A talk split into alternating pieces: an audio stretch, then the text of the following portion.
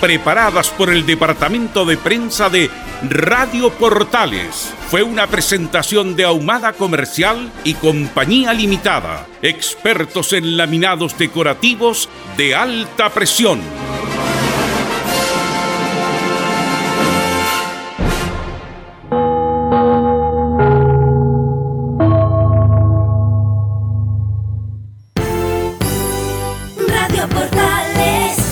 Continuación, Estadio en Portales. en tu corazón, la primera de Chile. Radio Portales le indica la hora. 13 horas 27 minutos. Termolaminados de León, tecnología alemana de última generación. Casa Matriz, Avenida La Serena, 776 Recoleta. Foro 22 622 56 76. Termolaminados de León. Una mirada distinta, con reflexión, profundidad. La encuentras en www.opine.cl. Ya lo sabes, www.opine.cl. Somos tu portal de opinión. Dicen que el año pasado se suspendió la Teletón, que se postergó e incluso que no hubo Teletón. Pero al contrario de lo que se cree, sí hubo. Y hubo todos los días. Todos los días nuestros 14 institutos rehabilitaron niños y niñas. Todos los días nuestros profesionales lo dieron todo. La Teletón es de todos. Y hoy tenemos la oportunidad de mostrarle a estos miles de niños que pase lo que pase, este compromiso no va a parar. Vamos por una nueva Teletón. Este 3 y 4 de abril, Teletón todos los días. Este es un aporte de Archie con la Teletón 2020. Somos lo que Chile escucha. Dolores articulares, dolores musculares, cuídese. ¿Sabía que de no tratar a tiempo ese simple dolor, usted será un adulto mayor con serias dificultades en su vida diaria? Para ello, tenemos la solución. Artrilife, el producto natural más efectivo para eliminar todo dolor articular y muscular. Llame ahora al 22 594 05 25 22 594 05 25 Artrilife, la solución. Gracias a los superdividendos, tu hipódromo Chile siempre te paga más. Juega en Teletrack.cl. Descarga gratis la nueva aplicación de tu hipódromo Chile que siempre te paga más.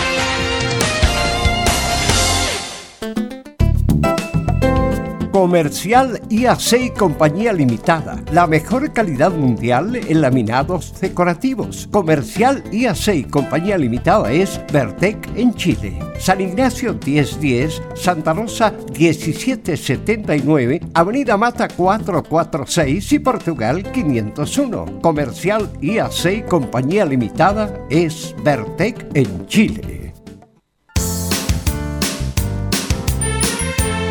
Hola, les saluda Carlos Zapag. Tengo una cordial invitación para ustedes. Lunes a viernes desde las 15.30 hasta las 17.30 horas. No se pierda Portaleando la tarde. Música, servicio, entrevistas, noticias en el 1180 AM Radio Portales.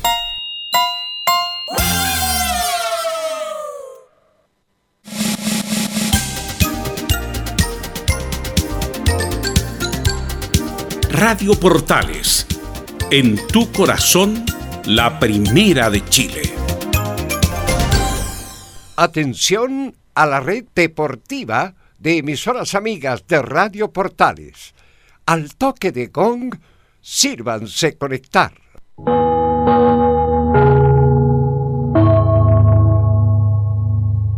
60 minutos con toda la información deportiva.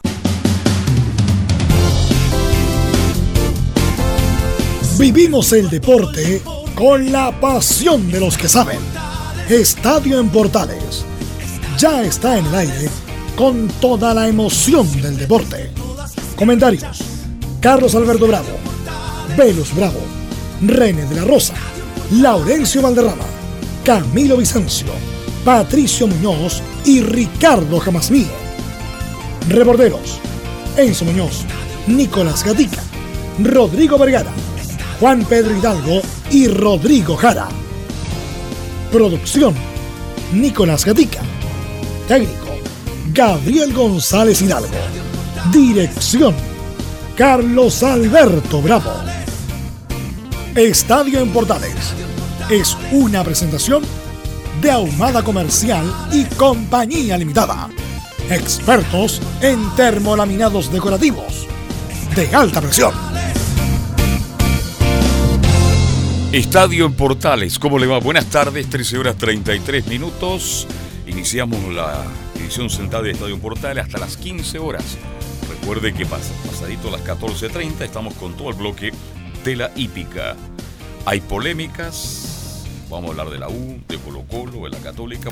Juega hoy día Colo Colo, don René La Rosa. ¿Cómo está usted? Buenas tardes. ¿Cómo están? Muy buenas tardes a todos los oyentes de Estadio en Portales. Un día lunes agradable, comenzando una semana ya a, a- a puertas de marzo ya que se viene. El próximo domingo ya estamos a 1 de marzo ya.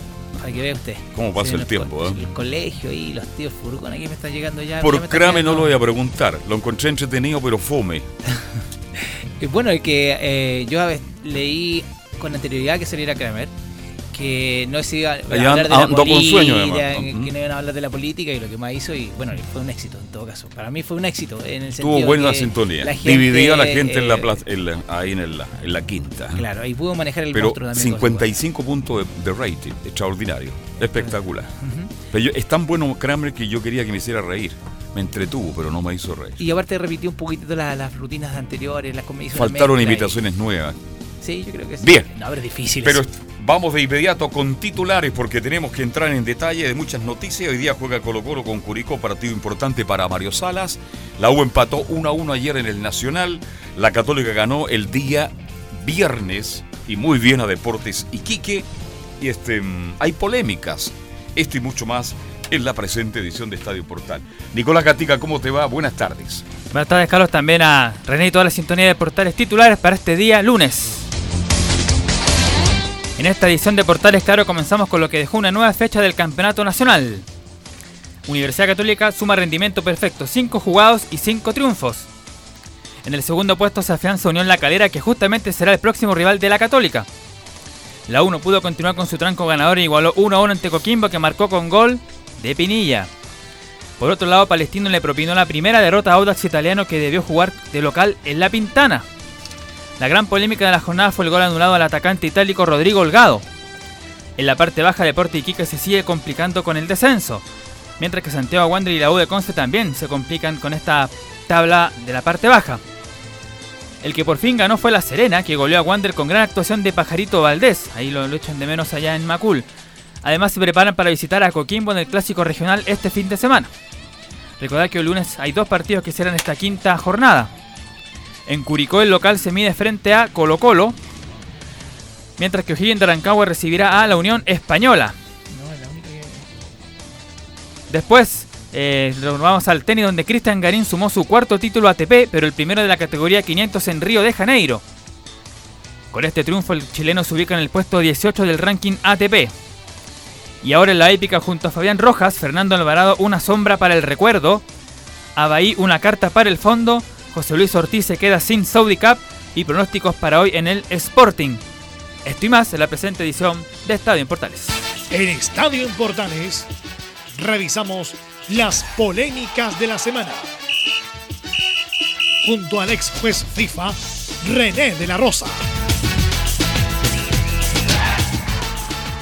No fue muy. eh, en realidad no fue una jornada de muchas polémicas. Faltan dos partidos todavía para que se cierre la fecha, pero hasta aquí no hubo muchas polémicas. No, eh, felizmente, eh, al parecer en, en la NFP, en la Comisión de Arbitraje, se está agilizando un poquito más lo que es el VAR, porque Ya. eh, ya, ya estuvo eh, en charla Enrique Ose con los árbitros y, durante la semana, que el, el no atinar a hacer más rápido en el VAR, que sea un poquito más creíble, si bien es cierto, eh, se hizo para hacer justicia, pero que sea un poquito más creíble en la, en la velocidad que el árbitro vaya, que confíe más en la persona que está en el VAR, Eh, así Le hago una que- pregunta, la imagen que ellos tienen, porque cuando están ahí, van a mirar ahí a la pista recortada, ahí está el bar.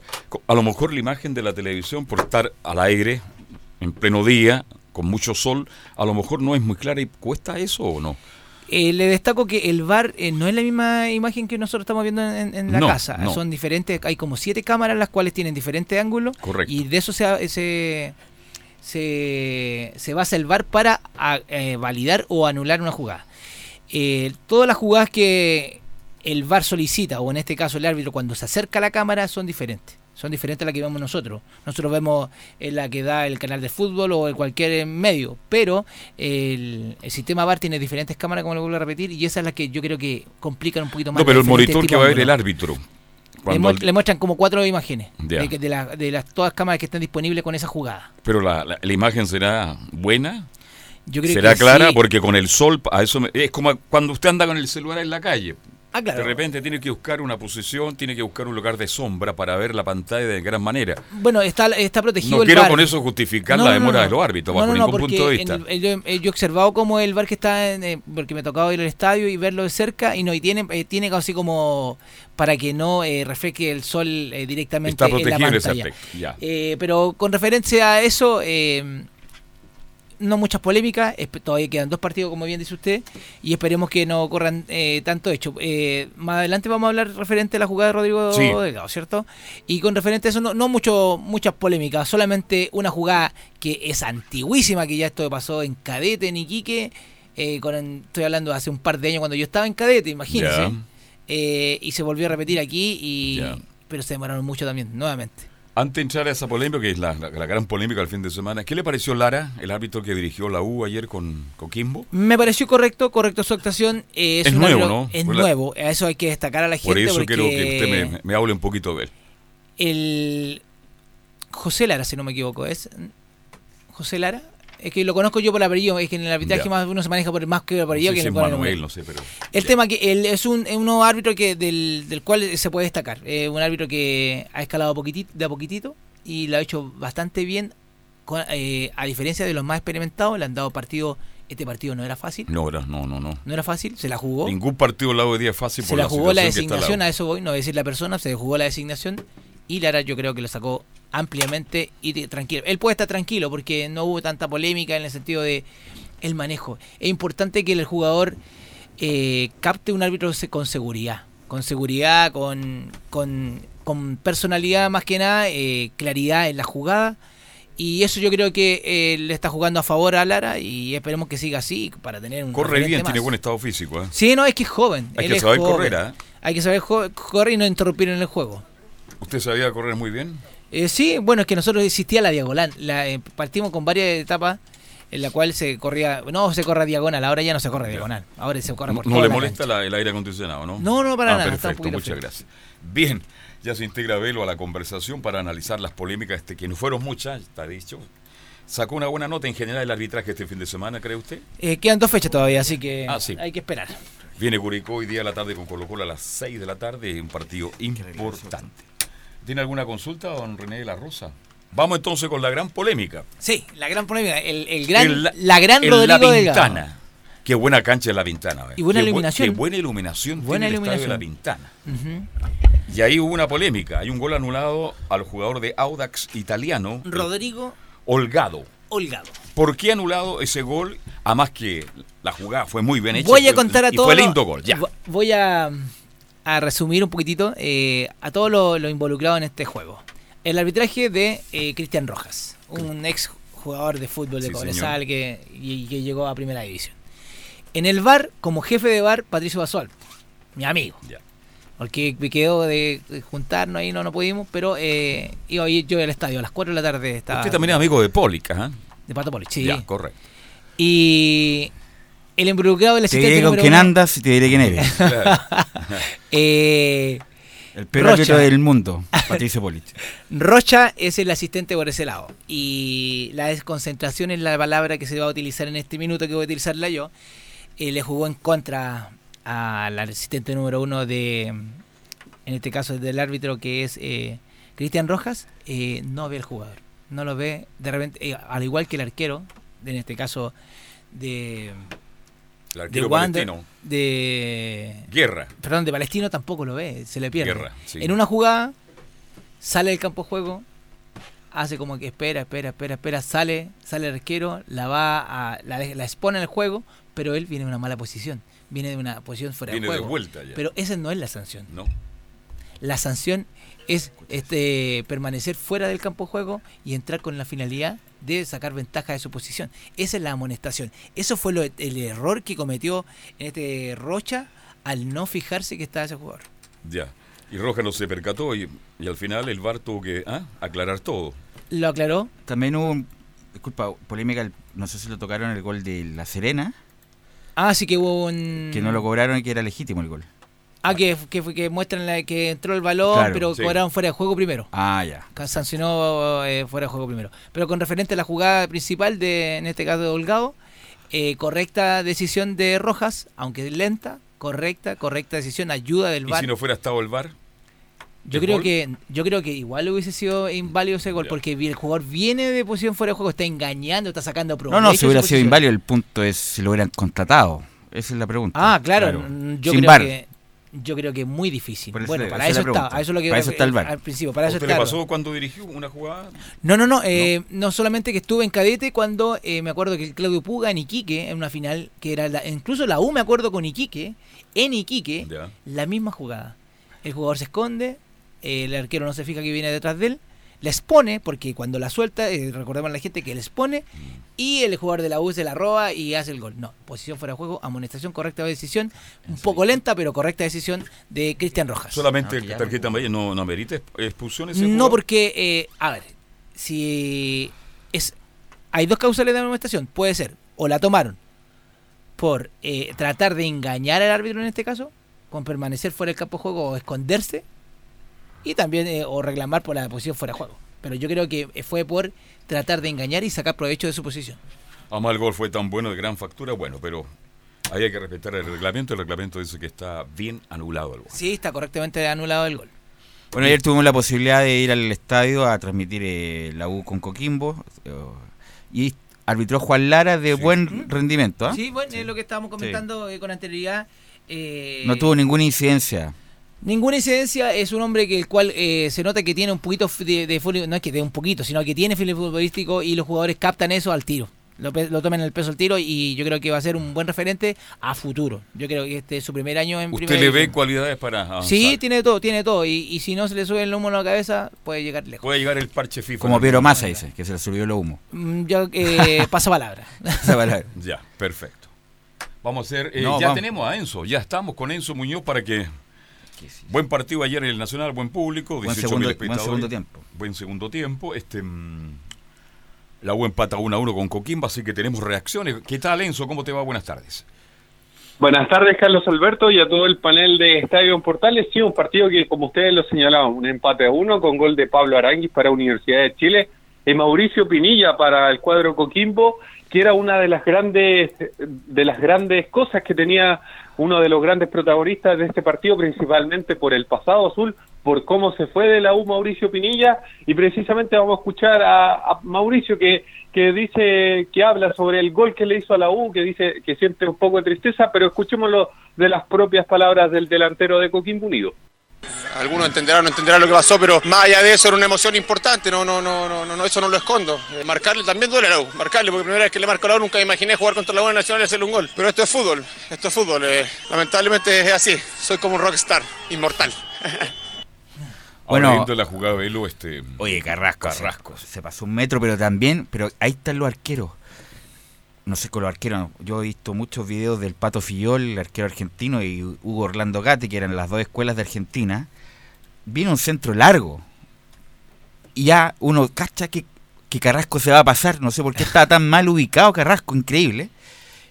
Y se queda pegado en el arco de Paul. Tenía que haber salido antes a chicar y más encima sale chicar y sale de lado. O sea, un arquero tenía que ir con todo justamente para, para cortarle el ángulo de tiro a Pinilla. Y sale y sale de lado de Paul. Primero, error de Carrasco grave. Heavy. Saltó grave, pero saltó. Grave, grave, grave. Estaba ma- muy mal ubicado y con Pinilla atrás. pues, o sea, pe- pero, y lo de Paul se quedó muy pegado en los tres palos. Debió haber visto que salía un centro que Carrasco no llegaba, llegaba. bueno, a eso, para eso lo, lo eligió. Ter. Stegen, Ter Stegen, ahora para la gente que no, mejor el Pato Fillol y Hugo Orlando Gatti muy antiguo para la gente que no escucha. Pero Ter Stegen tiene una capacidad de anticipación extraordinaria y juega también muy bien con los pies y ese tipo de jugada el, Bravo el también. tipo Bravo también, Bravo también, sí. Eh, y De Paul tuvo responsabilidad en ese gol, no obstante que tuvo dos o tres tapadas muy buenas. Pero lo de Pinilla, siempre bajándole el perfil de la situación, lo que él, él quiso irse de la U o hizo todo muy mal para irse de la U. Ayer lo pifiaron desde el, minuto, desde el minuto uno hasta que se fue el camarín, no obstante el gol, estaba la señora, le aplaudí y todo lo demás, pero la pifiaron, fue una, una pifia rotunda, porque se fue mal del club. Se fue mal del club, hizo toda una maramaya para mejorar su contrato, que de Colón, que sí, que no, que faltaba agua, champú, puras tonteras. Después demanda el club dos mil millones de pesos No, y, quiere, y quiere que la gente lo reciba bien. Entonces, bueno, Pinilla y su historia paralela. No, no obstante eso que digo de Pinilla, las capacidades futbolísticas están intactas de Pinilla. O sea, Pinilla solo complicó la U. A pesar de que el primer tiempo tuvo muy poca participación, pero el segundo tiempo fue importante, ganó todo por arriba, hizo el gol, después tuvo un segundo, a pesar de que no tiene mucha movilidad, pero el, el tipo es peligro, Hace la diferencia. es peligro constante. Hace la diferencia. Y si hubiera estado al otro lado, lo más probable es que hubiera hecho un par de goles con las habilitaciones que le dio Montillo a, a la Ribey.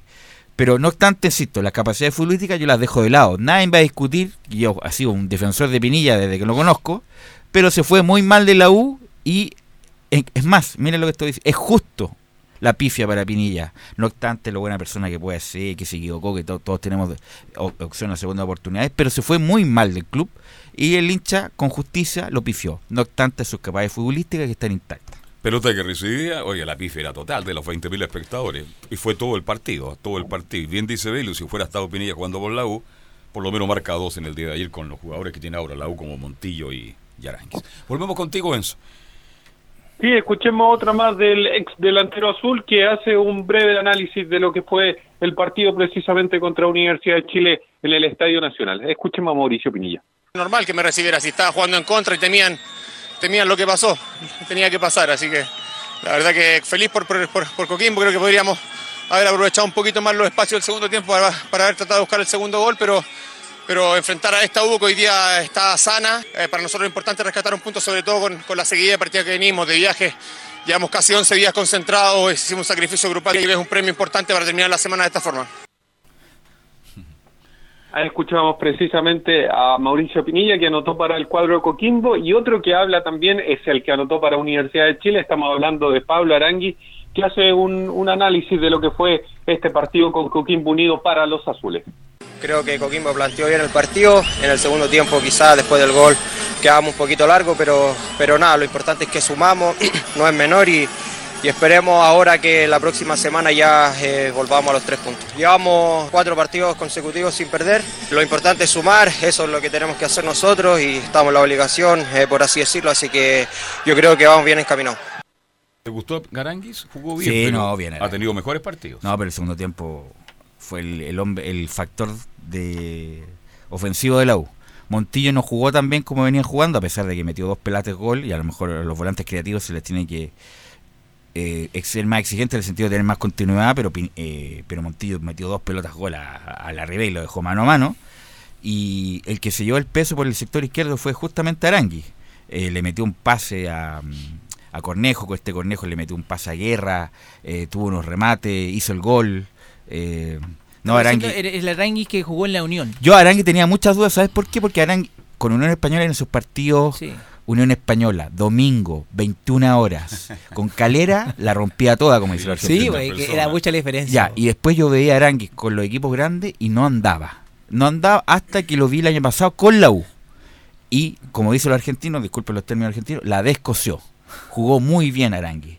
A lo mejor le sirvió ir a Estados Unidos, volver, estuvo en el, en el famoso Esperanzas de Tulón, ahora estuvo en el preolímpico y ahora en la U lo veo Sí, pero. eh, virado. eh, pero a ver, eh, estamos eh, hablando de Arangui. eh, ahora re- recién está Re- despertando. Porque recién ahora en los primeros partidos no, no, no Es que enganchaba. lo veíamos poco también. Sí, también lo veíamos poco. Pero Aran- Arangui lo veo, lo veo bien, desequilibrante con esa velocidad que tiene. Y como lo dijimos ayer, no es por ser sabión, si René, esto no es muy difícil ver el fútbol. Me- nos- yo lo dije y me voy a dar autombo. A los 20 minutos, 15 minutos, a la U le sobra un volante. Lo dijo Le sobra un volante. Gonzalo Espinosa estaba totalmente. O no Espinosa, uno, Perdido. cualquiera. Menos Galani. Galani, dámelo siempre. Titular, titular. Titular siempre. Pero le faltaba, le, le sobraba un, un volante, le faltaba un delantero para crear espacios tanto a Montillo como a Arangui, y sobre todo a la Ribey, que tuvo muy poca movilidad. Sí. Obviamente que un 9 tiene distintos movimientos. Y, y además se vio mal. Pero la U ya a los 20 minutos era hacer el cambio, como lo hace Bielsa, que no tiene problema en hacer cambios los- a, a cualquier minuto. Y la U regaló un tiempo entero y que lo único de- importante fue lo de Zacarías en el primer tiempo. Que jugó un gran partido en general. Bien, Enzo.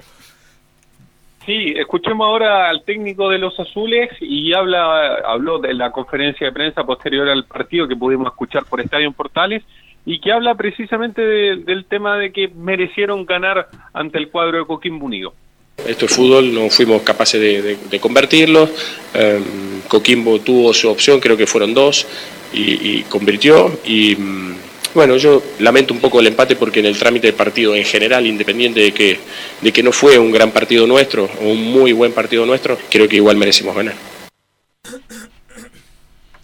Ahí escuchamos precisamente a Hernán Caputo. Otro tema que se refirió Hernán Caputo tiene que ver con la línea defensiva, con esta línea defensiva bastante improvisada. Ya lo ya lo eh, decíamos la semana pasada y fue así en el partido donde tuvo que improvisar por ahí a, a Jonathan Zacarías, que no jugaba de titular hace más de dos años. Estaba Casanova, que recién se había incorporado a la U recientemente en esta última fecha. Eh, jugó en el partido con Wander, pero no de titular. Era su primer partido como titular en Universidad de Chile. Y por ahí también el, tema de, Carrasco, que si bien había sido titular en, los anteriores partidos, había jugado por la derecha, esta vez lo hizo por la izquierda, dejándole el lugar de la derecha a Luis Casanova. Escuchemos lo que dice Hernán Caputo sobre la línea defensiva. La defensa a veces es la que menos rota en, en un campeonato. En este caso tocó hacerlo muy, muy rápido. En líneas generales, independiente de, de la posibilidad del gol, del gol de empate, creo que eh, estuvimos a la altura, fue bueno. eh, particularmente son tres jugadores que no venían eh, habituando jugando, lógicamente Luis, Diego y Jonah, principalmente ese puesto. Diego lo había hecho, pero como central por derecha en estos partidos que ha jugado. Ahí escuchábamos precisamente a Hernán Caputo. Otro tema que se refirió a Hernán Caputo tiene que ver con, con esto de tener solamente un delantero, que fue obviamente decisión técnica. Estaba Angelo Enríquez para jugar, estaba Nicolás Guerra, que fue por lo demás el primer cambio que hizo Universidad de Chile. Y esto dice Hernán Caputo sobre tener solamente un delantero acá en Estadio Portales. En este caso no funcionó de buena manera por momentos, principalmente en el primer tiempo. Sí en, el inicio y no, no en, los, en los minutos finales. Es parte de lo que a veces uno tiene que hacer y, y tratar de, de generar dentro de un partido. Y bueno, ya se- será parte del trabajo y reflexión y también de, de mejoramiento que tenemos que hacer dentro del torneo. Pero insisto, ahí era, y sobre todo de local, era, era innecesario tener un volante más, era tres contención. Eh, Galani, además que terminó calambrado, muy buen jugador, lo encuentro cada vez mejor. Eh, un tipo que sabe jugar, que tiene dinámica, que te recupera muchos Que se balones. ubica muy bien en el campo de juego, Se sabe dónde va a caer el es balón, sí, es justamente, muy buena. justamente René. Y Cornejo que también es un correcto jugador, pero se nota poco, se nota menos. Pero es un jugador inteligente, Cornejo. eh, a pesar de que obviamente el puesto volante central para mí es el de Camilo Moya. El punto es como dice él, la defensa. Eh, Carrasco había jugado un correcto partido, pero esa chambonada, como diría el Zapito Livingston, eh, fue muy grande. Casanova se vio bien, pero cuando ya la U dejó espacio, ahí no se vio tan bien a Casanova. Eh, y bueno, es imperativo para la U recuperar a Osvaldo González y a Luis del Pino Mago, que van a me imagino yo van a ser los titulares, teniendo a Zacarías, que hizo un correctísimo partido al de ayer, que es una muy buena noticia para la U, que lo vi bien, técnicamente bien fino, rápido, eh, picante a la hora de llegar a la línea de fondo, así que es una buena noticia para la U y para él lo que hizo Zacarías ayer. Sí, y ya que están hablando de, de Sebastián Galani, escuchemos porque le preguntan por un tema de súper extru- eh, súper puntual que tiene que ver con los pases. Galani se había equivocado solamente un pase de algo así como 40 pases que dio antes de, este tirón que le dio de este calambre, por así decirlo. Después, obviamente, producto de- del desgaste, se equivocó un poco más, pero eran cerca de 5 o 6 pases que se había equivocado en todo el partido. Y también le preguntan por el tema de que si podía haber sido algo más grave lo que le pasó a Sebastián Galán y escuchémoslo de la propia voz de Hernán Caputo. Seba se caracteriza por eso, ¿no? Jugador simple, porque que erra pocos pases y que, que, bueno le da un equilibrio al equipo.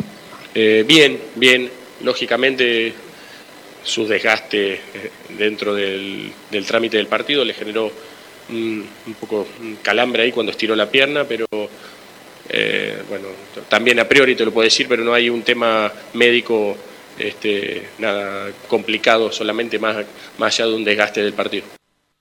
Ahora vuelve, vuelve muy a Belú, el, eh, René. Este, ¿Quién sale? No, eh, Cornejo, está claro. ¿O Espinosa? No, no, pero es que Espinosa venía, lo más probable es que se juegue con cuatro. Con, con- no creo que vuelva a jugar con tres. Eh, sería Moya, Galán y Arangui Montillo, La y uno más. Eh, y con lo que mostró Espinosa, si quiere jugar nuevamente con un volante, que ser Cornejo. Eh, y vuelve, bueno, vuelve. Sobre Espinosa, dice sobre Espinosa, eh, Cornejo. Es que lamentablemente ayer jugó muy mal Espinosa. En condiciones normales yo te pongo Espinosa, pero ayer jugó muy mal Espinosa. Insisto, te puede tener el atenuante de todo lo que le pasó la semana, pero jugó mal Espinosa, muy errático. Cuando tenía que jugar largo jugaba corto y cuando tenía que jugar largo, cuando tenía que jugar corto jugaba largo. Claro. Eh, no, Técnicamente no. no jugó, no jugó bien. A diferencia de otros partidos que Espinosa ha hecho Sí. cambiar el partido. Y la Ribey lo mismo. La Ribey tuvo dos mano a mano después del gol de Aranguis, una gran pase, dos pas- gran pase de Montillo y siempre llegó como tarde, un segundo tarde, o controlaba mal o se equivocaba o se caía y bueno, y sobre todo la segunda pelota que le mete Montillo estaba solo y se perfiló mal y le dio muy débil para las manos de eh, Cano. Y siempre sobrepasado, porque ayer hubo una jugada muy buena de, de por izquierda. ¿ya? Tiró un centro bajo buscando una pierna y siempre está pasado la Ribey. No tuvo, no tuvo acertado ayer el centro delantero del lado. Bien, Enzo Muñoz, ¿algo más? Sí, eso con, con Universidad de Chile, que como ustedes ya lo decían, lo más probable es que para el próximo partido obviamente va a poder contar con Camilo Moya y con Delpino Mago, que la suspensión por producto de la tarjeta roja de ambos jugadores fue solamente un partido. Lo de Osvaldo González, Hernán Caputo dijo que lo, va, lo van a evaluar recién este martes precisamente para, para ver cómo se encuentra el jugador, pero lo más probable es que ya pueda estar al menos citado en la convocatoria para el partido contra O'Higgins de Rancagua en el Estadio del Teniente este domingo a eso de las 6 de la tarde y por el eh, por parte del cuadro de Coquimbo que se tiene que enfrentar a su clásico rival de la cuarta región, estamos hablando de La Serena que viene de ganarle a, a Santiago Wander que, por lo demás lo más probable es que, que no tenga público por, por todos los incidentes que, que ocurrieron en el estadio de Coquimbo eh, hace un par de semanas, pero el cuadro eh, Pirata está tratando de apelar a esa situación para que obviamente haya gente, ya que es un duelo bastante atractivo para la cuarta región y que hace mucho tiempo que no se da en primera división. El punto es que va a apelar eh, Coquimbo, entonces con una orden de no innovar, o sea, mientras se resuelva al fondo, puede quedar habilitado el estadio. Es una medida que siempre se hace, pero igual va a ser sancionado Coquimbo, o ahora o después, pero va a ser sancionado. Eh, puede ser con cuatro fechas como le dieron originalmente o con menos, pero justamente para suspender la sanción eh, va a ser esta movida Coquimbo Unido para jugar con público con la- el clásico con la Serena. Y se vuelve el Luis del Pino Mago. Del Pino Mago titular. Ya, es ¿quién titular. sale? Tendría que salir, si es que vuelve Osvaldo, Carrasco es independiente que han andado relativamente bien, Carrasco es banca en la U. Es Así de drástico, Osvaldo ¿verdad? González, Luis del Pino Mago, Bocellur, Matías Rodríguez. Esa es la, Esa es la defensa, titular. titular. Si pasa algo extraño con los cuatro que nombré, a menos que baje mucho su rendimiento, ahí está Carrasco, que lo hizo bien todo este periodo, Casanova como lo hizo, Zacarías como lo hizo, ex- o Barros que ni siquiera ha jugado. Se da cuenta, hago esta pregunta porque la U tiene alternativa. El año pasado no tenía alternativa. Sí. Hoy hay variantes. Ahora hay ah, un abanico de, de variantes. de posibilidades para suplir a quien está en este caso. Bien, Enzo, ¿algo más? ¿Se le queda algo en el tintero o no? No, eso con Universidad de Chile, que ya mañana va a tener la primera práctica matutina, porque hoy tuvieron libre los jugadores precisamente. Ya mañana vamos a poder ver el entrenamiento de Universidad de Chile, ver en qué estado está Osvaldo González, si sigue entrenando separados del resto de sus compañeros o se une definitivamente a la práctica, pero eso mañana lo vamos a tener en la edición central de Estadio Portales. Muchísimas gracias, Enzo, que tenga una muy buena tarde. Bueno, Lo bueno que debería ser Buenas una tardes. nor- lo bueno que debería ser una normalidad es que no pasó nada ayer en el Estadio Nacional de incidente, parece que Sí. se fueron todos para Viña. Sí. Entonces no hubo, claro, no hubo, no hubo incidente en el Estadio Nacional y qué bueno porque así la U puede eh, jugar con público normal. Llegó buen público a pesar de que no es eh, o sea, el promedio que está acostumbrado la U, pero 16.000 personas para ese domingo estaba bien. ¿Le gustó Kramer o no? ¿Han tirado la pausa?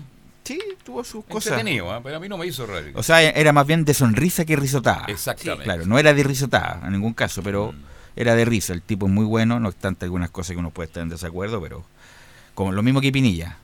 No- uno no puede dejar sin efecto la calidad extraordinaria que tiene, no obstante el contenido, que uno puede tener algún reparo. Hacemos la pausa y luego nos metemos ya con Colo Colo Católico. Y con Garín. más. Y con Garín. Cristian Garín. En Estadio Portales. Radio Portales le indica la hora. 14 horas, 2 minutos.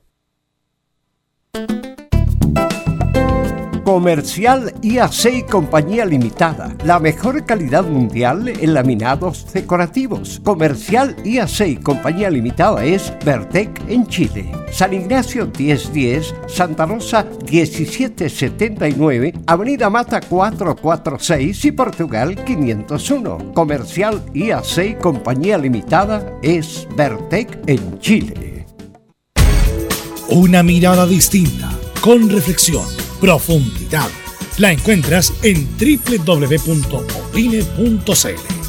Ya lo sabes, www.opine.cl. Somos tu portal de opinión.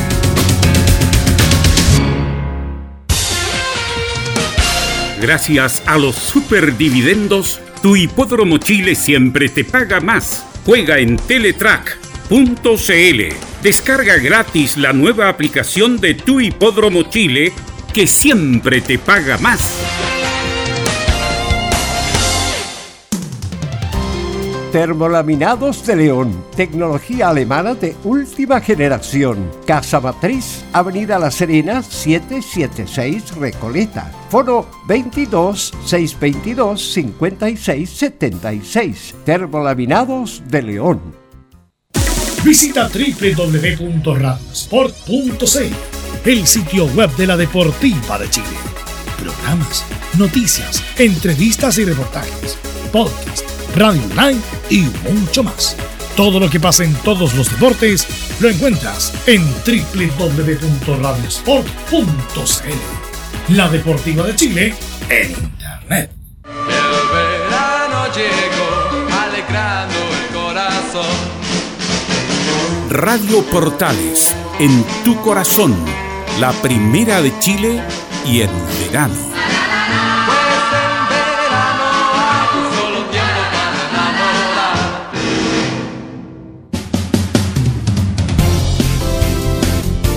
14 horas 5 minutos. Bueno, la mejor noticia deportiva del fin de semana. eh, Garín. Es la- el triunfo de Cristian Garín. Notable triunfo. Eh, ha iniciado de muy buena manera el año. No obstante, la ATP Cup, que ahí Chile hizo el ridículo allá en, en Australia. Pero él ha hecho una gran. En Arcilla anda muy bien. Ganó Córdoba, que le ganó a. mm, al Diego Charman, el, el- 14 en el enano de, de Argentina. Y se restó para Buenos Aires para guardar energía y fue el ATP 500, que es de mayor categoría que estos ATP que se están jugando en Sudamérica, porque es de 250 y tiene mayor, mayor rango. Y ayer jugó dos partidos, terminó la semifinal y ganó la final. Así que está en su mejor ranking, 18 del ATP. Tiene cuatro torneos, alcanzó al Biónico, que acá hay una muy buena epígrafe Sí, del sí, la Mercurio. viendo. Eh, Garín el que enton- más. entonces uno ve, Marcelo Ríos ganó 18 torneos, viejo. 18 torneos. Eh, y a diferencia de Fernando González, que también ganó 11 torneos, pero lamentablemente Fernando González no ganó torneos importantes. Estuvo cerca. González estuvo más cerca incluso que Ríos que ganaron Grand Slam. Porque a- con Ríos ganó, eh, llegó a la final de Australia, ¿se acuerda con Pete Corda? Sí, correcto. Fernando González llegó a la final de Australia, pero con Federer. Yo digo sí, y fe- sé poco de Ya. tenis, pero me acuerdo de eso. Ya. Fernando González llegó a semifinal de Roland Garros, iba 4-1 en el quinto con Robin Soderling y lo perdió increíblemente. Fernando González llegó a cuartos de final de Wimbledon y llegó a cuartos de final del US Open. Jugó final de Master Series, lamentablemente no lo ganó. En cambio, Marcelo Ríos ganó cinco Master 1000, que después de los Grand Slam vienen los Master 1000. Ganó los tres de arcilla, que es Monte Carlo, Roma y Hamburgo, y ganó los dos de cemento, eh, dos de cemento en Estados Unidos, eh, Indian Wells y Miami. Eh, a los que son más antiguos, Fillol ganó seis torneos y fue 14 del mundo en su mejor ranking. Masu ganó seis torneos. Nada más, sí. Eh, y se fue nueve en el mundo en su momento. Bueno, obviamente el título más importante fue de los Juegos Olímpicos. Y el Diónico ganó cuatro torneos también y fue 12 del mundo. Fue uno en dobles del mundo con Andrés Gómez. ¿Se acuerdan de Andrés Gómez, el ecuatoriano? Y Andrés eh, Cristian Garín, cuatro torneos. Eh, está en el pic de su carrera, puede avanzar mucho más. El Puma Rebolleo también tiene 36 del mundo y ganó tres torneos, Viña del Mar, Bahía y San Vicen. Y lamentablemente Jarry, que está, sabemos, con suspendido temporalmente por el doping, ganó Bastard en Suecia y, y estuvo 38 el mundo. Sí, pero tenemos testimonios de Garín que estaba muy emocionado, ¿sabes? Porque no sé si estaba más emocionado por el título o porque se lo entregó el Guga Cuerten. Puede ser. Un extraordinario jugador de tenis con uno de los mejores revés del mundo, porque para que sepa eh, René, el revés de mm, Guga Kuerten era una sola tomada. Con, el, con, la mismo, con la misma cara de la raqueta le pegaba todos los golpes. Con el revés, no, no le giraba como lo hacen los tenistas. Él con una pura tomada hacía un revés que debe ser de los mejores de todos los tiempos. Vamos entonces con todos lo los que aquí presentes, la verdad que esto, este día es el más especial de mi vida seguramente hasta el momento, la verdad que estoy muy emocionado, no me lo esperaba, así que la verdad que felicidad absoluta. Es bueno aclarar que mejor día de mi vida hasta el momento. ¿no? Hiciste una tremenda semana, estoy seguro que tú vas a seguir mejorando muchísimo, felicitaciones a tu equipo, la verdad que están haciendo un gran trabajo, así que te deseo lo mejor en el futuro. Eh, también agradecer a, a todos los sponsors, al gobernador de Río, a, a todos los que hicieron posible este tremendo evento. Eh, salió increíble, la verdad que me voy a acordar de esta semana toda mi vida, así que gracias a todos los que hicieron posible el torneo.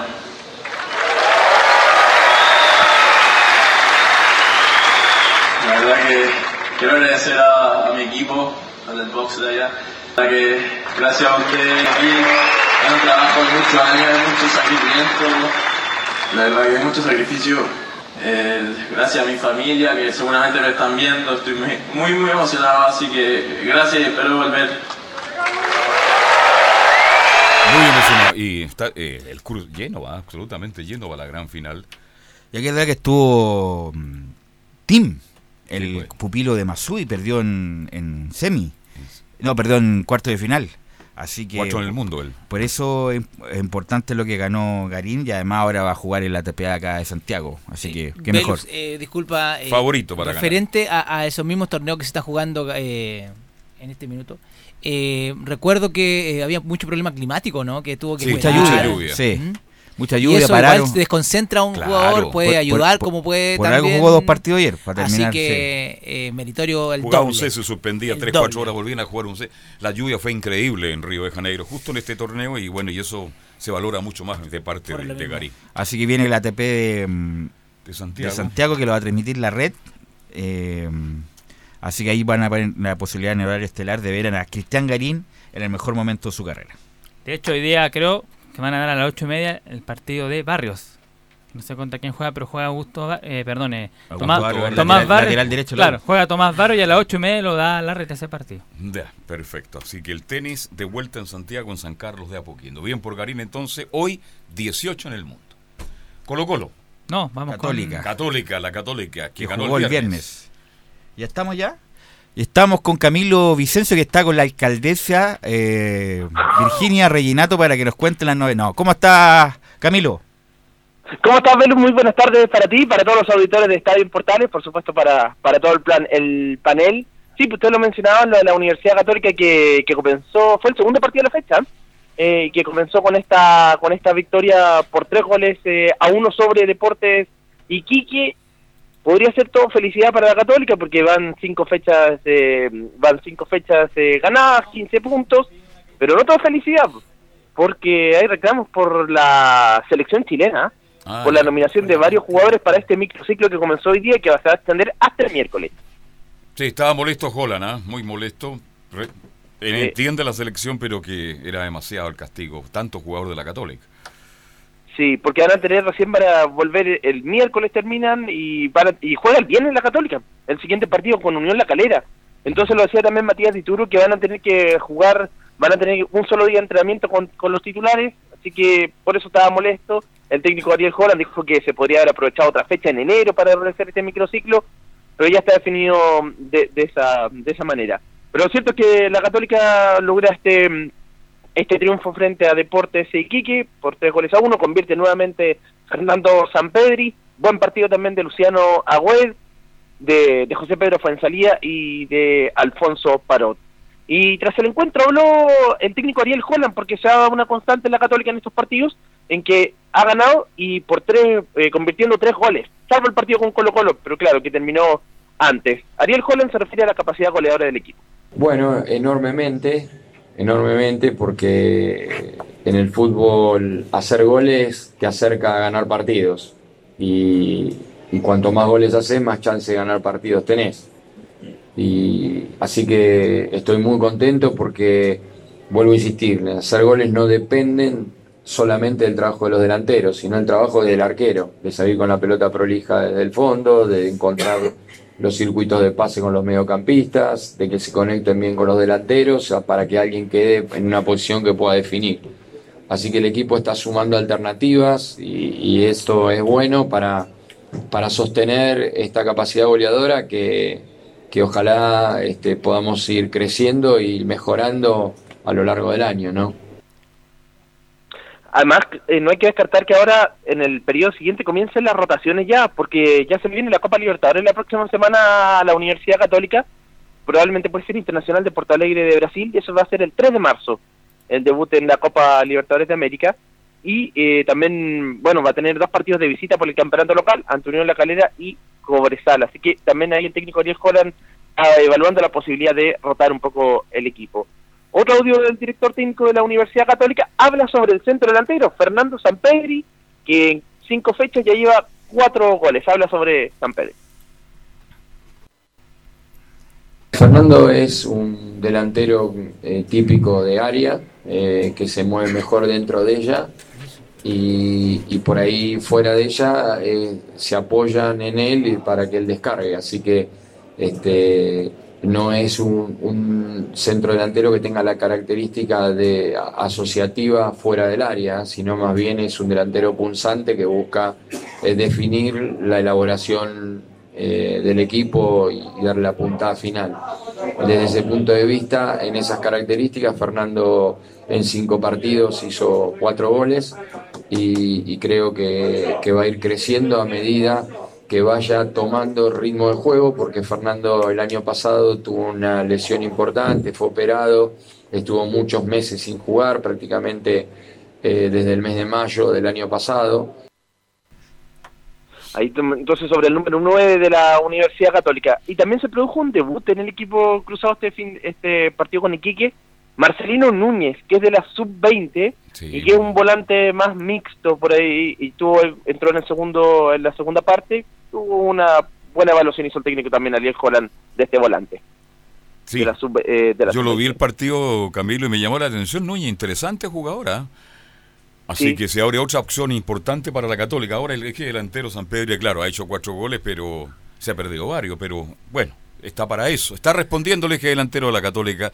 Pero para mí el mejor sigue siendo Puch, jugador distinto, diferente. Él marca la pauta. Para mí fue el mejor Puch de nuevo. Y, y el otro fue Agüet, que jugó un partidazo. Extraordinario partido que jugó Agüet. Aunque jugó con Iquique, lo dijimos acá, y en- entre comillas, con todo el respeto que merece Iquique, pero no tenía ninguna chance Iquique con Católica. Lo dijimos acá que el favorito era Católica con el 99,9%, pagaba 1.0 según la hípica. Según Fabio Rojas. Claro, Fabián Fabián Rojas, Rojas. Y así fue, incluso Católica pudo haber marcado más goles de los que hizo Camilo. Sí, sí, no pudo haber marcado absolutamente la, Universidad Católica, eh, habría ampliado, incluso ellos dijeron que en el, cuando comenzó el segundo tiempo sufrieron un poco el relajo y que ahí fue ahí cuando descontó Deporte Iquique con un golazo de Sebastián Zúñiga. También habló José Pedro Fuenzalía, el capitán de la, de la Universidad Católica, respecto a que en qué se basa este positivo inicio del campeonato. Yo baso todo en el, en primero la humildad, para, la humildad para trabajar desde el primer día.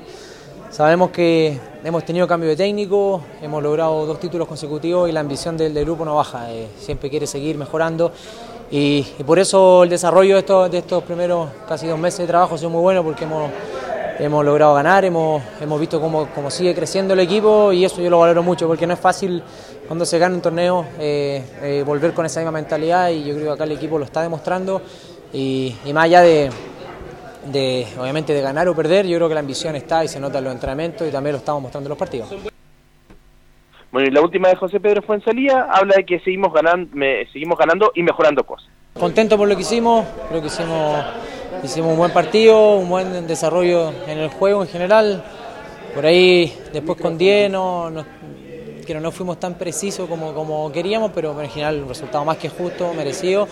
Y lo importante es que seguimos ganando, seguimos eh, mejorando algunas cosas que, que nosotros queremos mejorar, que todavía nos falta y, y nada, esto, esto es importante también para, porque a partir de la otra semana empezamos a jugar a mitad de semana, empieza eh, Copa Libertadores en 10 días, entonces hay que estar bien y, y esto obviamente nos va a servir para lo que viene. Difícil lo que se le viene a Católica, Calera. Sí, Se viene una. Calera. Lo que mencionó con anterioridad, que tiene harta demanda ahora, ahora parte todo con los, los partidos de. Y de Copa. Y de ahí, Copa, eso ahí puede- por eso es bueno lo que hizo ahora de no perder puntos, porque con el desgaste que va a tener Católica de ahora en adelante, lo pueden aprovechar otros eh, para acercarse, ya está a cuatro, a cuatro del, o a, a tres, perdón, del segundo. Así que bueno lo que hizo Católica de, de ganar estos cinco partidos al hilo. Y después viene Cobresal allá, que no es fácil. No es fácil. Y el próximo miércoles con Inter de, Porto Alegre, mi estimado. No, todavía no se sabe. Pero yo creo que. Inter o, o Tolima, cualquiera de los dos. Ya, pero Inter son o rivales res- muy respetables los dos. Sí, sí, que igualaron en la ida. Y lo que usted decía, Carlos, lo, lo de Calera, claro, hay que recordar, Cal- Católica fue dos veces el año pasado para allá, a esa cancha, y perdió las dos veces, una por Copa Chile y la otra por el torneo. Así que un durísimo rival para el cuadro cruzado. Y partido que se va a jugar a las 18.30 horas. Claro, se Así cambió el horario, ¿no? Sí, el viernes. 18:30. Estaba a las 20 horas programada y, pues imagino, por razones de seguridad debe ser, se cambió a las 18.30. Usted está en Viña hasta ahora, ¿no? En Viña. ¿Qué sí, me cuenta sí, sí. del Está festival? todo tranquilo, cuéntenos un poquito, a ver. En este momento está todo tranquilo. Yo estoy acá en el Hotel Sheraton. Los cabros están durmiendo don- hasta ahora, están descansando. ¿ah? Están en la piscina, en la reposera. Claro. Eh, en la piscina, sí, pero en este momento está todo tranquilo, pero pero anoche, claro, costó mu- costaba mucho movilizarse para por acá, por Viña del Mar. Pero usted, Realmente usted todo- no tuvo ningún inconveniente, ¿no? días del estallido. Usted no tuvo ningún inconveniente, ¿no? Afortunadamente logré llegar, no, no, pero no tuve ningún inconveniente. Sí, No, porque hubo colegas periodistas acreditados que no pudieron entrar. Llegaron un poco tarde. Porque estaban en el Hotel O'Higgins. Claro. No, y cuando lleg- Sí. no, no, y algunos llegaron a las puertas y no lo dejaron pasar por la calle Álvarez. Le Por dijeron, no, Álvarez, ustedes no ingresan no, y no pudieron entrar, no pudieron cumplir con su trabajo. Por eso le pregunto, hay que llegar temprano, evitar eh, sorpresas, ¿no? Hay que llegar temprano, porque acá se va- van a haber movilizaciones todos los días hasta las 17 horas. Así que hay que llegar temprano, sí. Eso, eso hay Bueno, que hacerlo porque... ayer, ayer fue el Hotel O'Higgins. ¿Qué podría ser algo clave del festival? La- la- bueno, la Quinta Vergara está rodeada por efectivos de la policía, qué sé yo. Pero el Hotel O'Higgins no lo el- tenían visto, estaba desprotegido y le hicieron, con todo respeto, le hicieron mierda al Hotel O'Higgins. Quemaron los autos que estaban estacionados al lado. Pintores. No, entonces, ¿qué, qué? ¿Y ¿Al reloj de flores? También fue atacado el municipio ayer, ¿ah? Así que... Sí, al municipio también. Sí, Así que sí, pu- la verdad automotora. puede pasar cualquier cosa en este momento. Así que eh, Qué lamentable. Sí. Pero bueno. Bien. Sí. ¿Algo más, Camilo? Que No, eso es más de, de la Universidad Católica Carlos. Bien, que tenga una buena tarde y que siga trabajando y formando portales sobre el Festival de la Canción de Viña del Mar. De todas maneras, ahí estaremos. Ok, chao, Muy buenas chao. tardes. Colo Colo, Nico Gatti. Bueno, el equipo de Colo Colo, que es el penúltimo que sale a la cancha junto a Curicó Unido, después recordemos lo hace O'Higgins frente a Unión Española, pero claro, en el caso de, de Colo Colo, el equipo Albo está bastante presionado para este compromiso. Hay voces que indican de que si pierde este partido, sale a Quiero preguntarle inmediato. inmediata porque he escuchado los discursos tanto de Moza como de Javier Malnicos como más blandito con Salas, en el sentido que ya no son tan contundentes en su apoyo y están hablando del dinamismo del fútbol y que las, las circunstancias cambian y vamos a ver. Por lo tanto, si es que Mario Salas no tiene un buen resultado, ¿usted cree que va a haber algún movimiento? Claro, todos están hablando de Estoy de que los preguntando a usted. ¿cree que va a haber algún movimiento o no? Yo creo que van a esperar todavía, no sé. Ah, ya. Algo me dice Pero que... respóndame usted. Colo Colo, eh, Colo Colo pierde con Curicó, Sala sigue, no, hay ningún sí, problema. al- algo me dice que por lo ¿Cuándo menos... debuta en Copa Libertadores Colo-Colo? esperar todavía un poco. La próxima semana también, porque juega Católica el mismo, y la misma semana Colo Colo Mira, lo mismo, Wilstermann, lo mismo que Rueda. Ojalá Rueda se vaya mañana. Con Rueda no vamos a llegar a ninguna parte. Yo lo he dicho acá. Con Rueda no vamos a clasificar vez. al mundial. Ojalá me equivoque y, y me- yo mismo me voy a coser la, la boca. Pero con Rueda no vamos a llegar a una parte. Yo creo que vamos a estar a mediados de la eliminatoria y vamos a estar eliminados. Es bueno hacer el cambio ya, por diversas razones. Lo de Mario Sala, no sé. No estoy tan seguro si el, el cambio sea positivo. ¿Usted cambia a María Sala si vede con Curicó? Eh, yo creo que sí, sí. Es por, eh, bueno, es que ya la gente ya viene de, fecha, eh, que ya es típico en la entrevista, ¿no? Que se vaya Sala, chao Sala, o en los mismos cantos que en, el mismo Monumental, que para nadie es grato. Pero yo creo que ese es una piedra de tope a Sala Curicó y yo creo que eh, es un difícil rival. ¿ah? En su casa, Curicó, eh, si bien cierto, es uno de los equipos, entre paréntesis, que está más o menos a la mitad de la tabla, pero yo creo que puede resultar muy perjudicial para eh, Salas. Y si llega a perder, va a quedar a 12 puntos de la Católica. Mucho ya. Y llevamos primero a las primeras cinco fechas, imagínate. De hecho, el único equi- co- partido que Colo Colo ganó en regiones fue justamente a Curicó Unido el año pasado, más de un año que pasó, así que tiene también difícil para Mario Salas. Pero antes de la previa de este partido habló el jugador Brian Bejar, que hoy día podría parecer una posición bastante extraña, podría parecer como lateral derecho, incluso ahí Brian Bejar en un dibujo que, que se ha visto. Pero primero vamos a escuchar a Brian Bejar con eh, que se refiere el jugador de Colo Colo al momento del equipo. Yo creo que, bueno, mi punto de vista y del equipo, yo creo que es súper incómodo estar en la posición en la que estamos. Aparte de tres, tres seguidas, como dices tú. Y Católica que se nos arranca 12 si ganamos. Es, muy complicado lo que estamos pasando, pero bueno, ahora tenemos el lunes pa- para ya cortar, pero es complicado. A nadie le gusta estar donde estamos y, y queremos sacarlo adelante. Yo creo que el segundo tiempo de Audas fue, fue el que, que queríamos nosotros, en verdad. Eh, bueno, el, primero fue, fue malo, como dijo ayer Mario, como me dices tú también. Pero nos ha costado igual un poco, pero, pero tenemos, tenemos los jugadores, tenemos las ganas también de, de sacar esto adelante, de hacer nuestro fútbol. Por momentos se da y por momentos no, entonces queremos buscar esa regularidad pa- para salir de abajo. ¿Está perdiendo la titularidad o paso en Colo Colo? Sí, es que es una movida que va, va a intentar hacer eh, Mario Salas. Seguramente, claro, no está muy convencido del trabajo paso que ha ido bajando los últimos partidos, pero me parece raro porque, paso por la izquierda. porque Ronald de la Fuente es el que ha estado, como se dice, eh, bajando Paso su nivel. Paso es titular. Lo que pasa es que no tiene reemplazante, pero Paso es titular. O sea, Ronald La Fuente, el hombre que no, quien la verdad no ha respondido para nada en Colo Colo y ahí está, Sí, está haciendo mencionó- movimiento. lo mencionaste tú Sí. en el día La Fuente, viernes. Udeconce, lo mismo, sábado, 20 horas, 100 personas con Audax. Te, te pasa todo el, todos los partidos, con Colo Colo, Copa Libertadores, con Colo Colo, partido importante.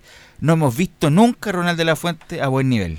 Entonces por eso digo que uno no se puede obnu- obnubilar con jugadores, con todo respeto, jugadores de provincia, porque llegan acá, lo hemos visto en la UN Católica y en Colo Colo. Pesa la camiseta. El seguimiento tiene que ir más allá si anda bien futbolísticamente, si tiene buena cabeza, si tiene jerarquía.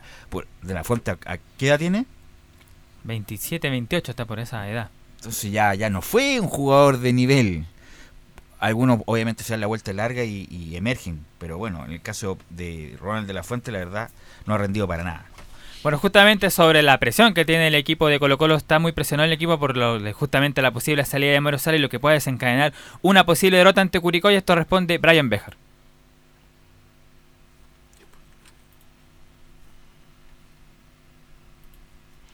Bien, ya estaremos con Brian Bejar.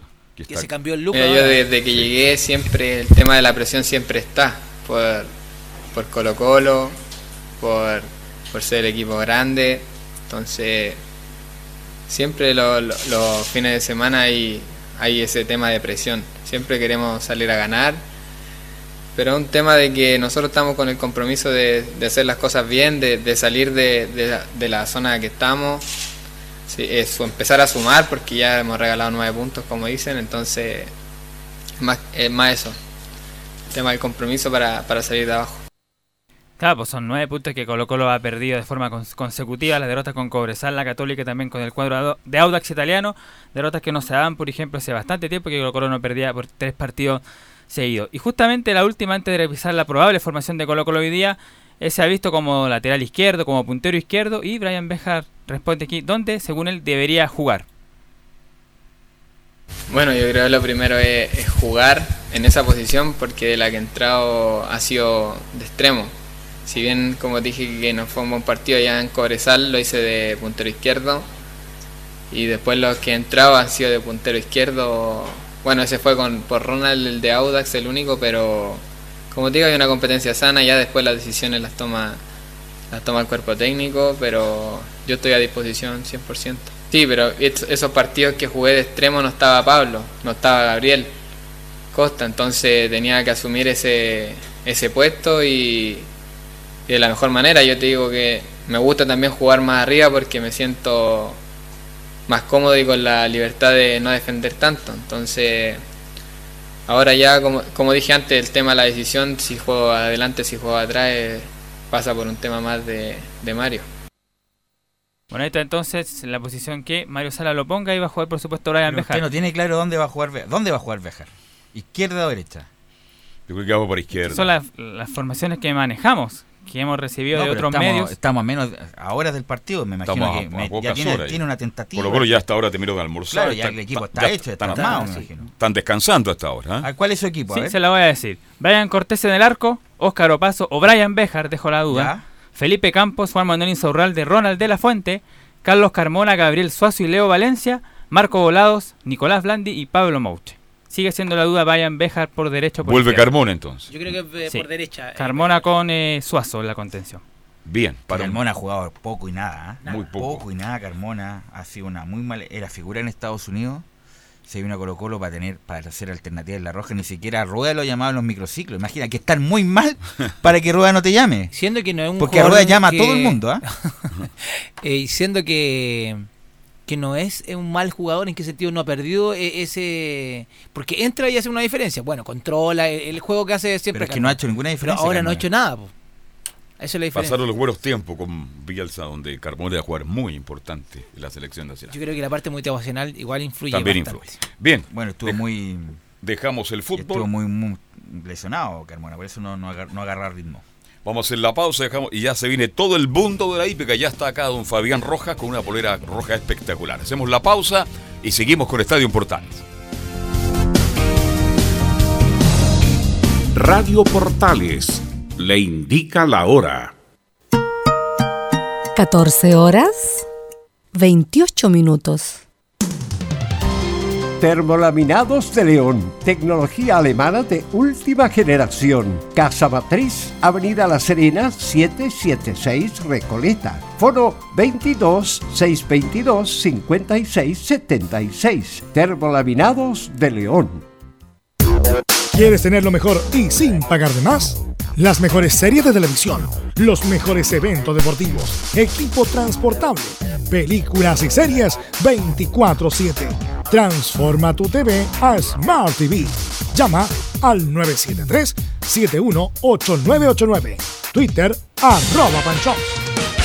Disfruta las carreras de tu hipódromo Chile estés donde estés, jugando y ganando desde teletrack.cl. Primero, ingresa a teletrack.cl y crea tu cuenta con tus datos. Debes ser mayor de 18 años. Segundo, abona dinero desde tu tarjeta de crédito o cuenta bancaria a través del sistema WebPay. Tercero, juega de forma rápida, simple, segura y sin costos de mantención.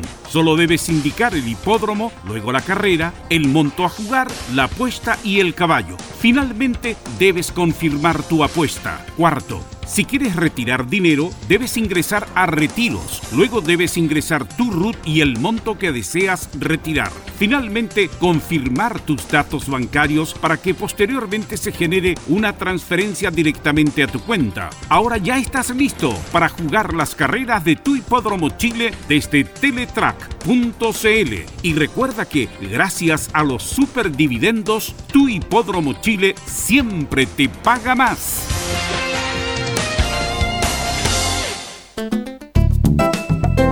Comercial IAC Compañía Limitada. La mejor calidad mundial en laminados decorativos. Comercial IAC Compañía Limitada es Vertec en Chile. San Ignacio 1010, Santa Rosa 1779, Avenida Mata 446 y Portugal 501. Comercial IAC Compañía Limitada es Vertec en Chile. Hola, les saluda Carlos Zapag. Tengo una cordial invitación para ustedes, lunes a viernes desde las 15.30 hasta las 17.30 horas. No se pierda Portaleando la tarde. Música, servicio, entrevistas, noticias en el 1180 AM Radio Portales.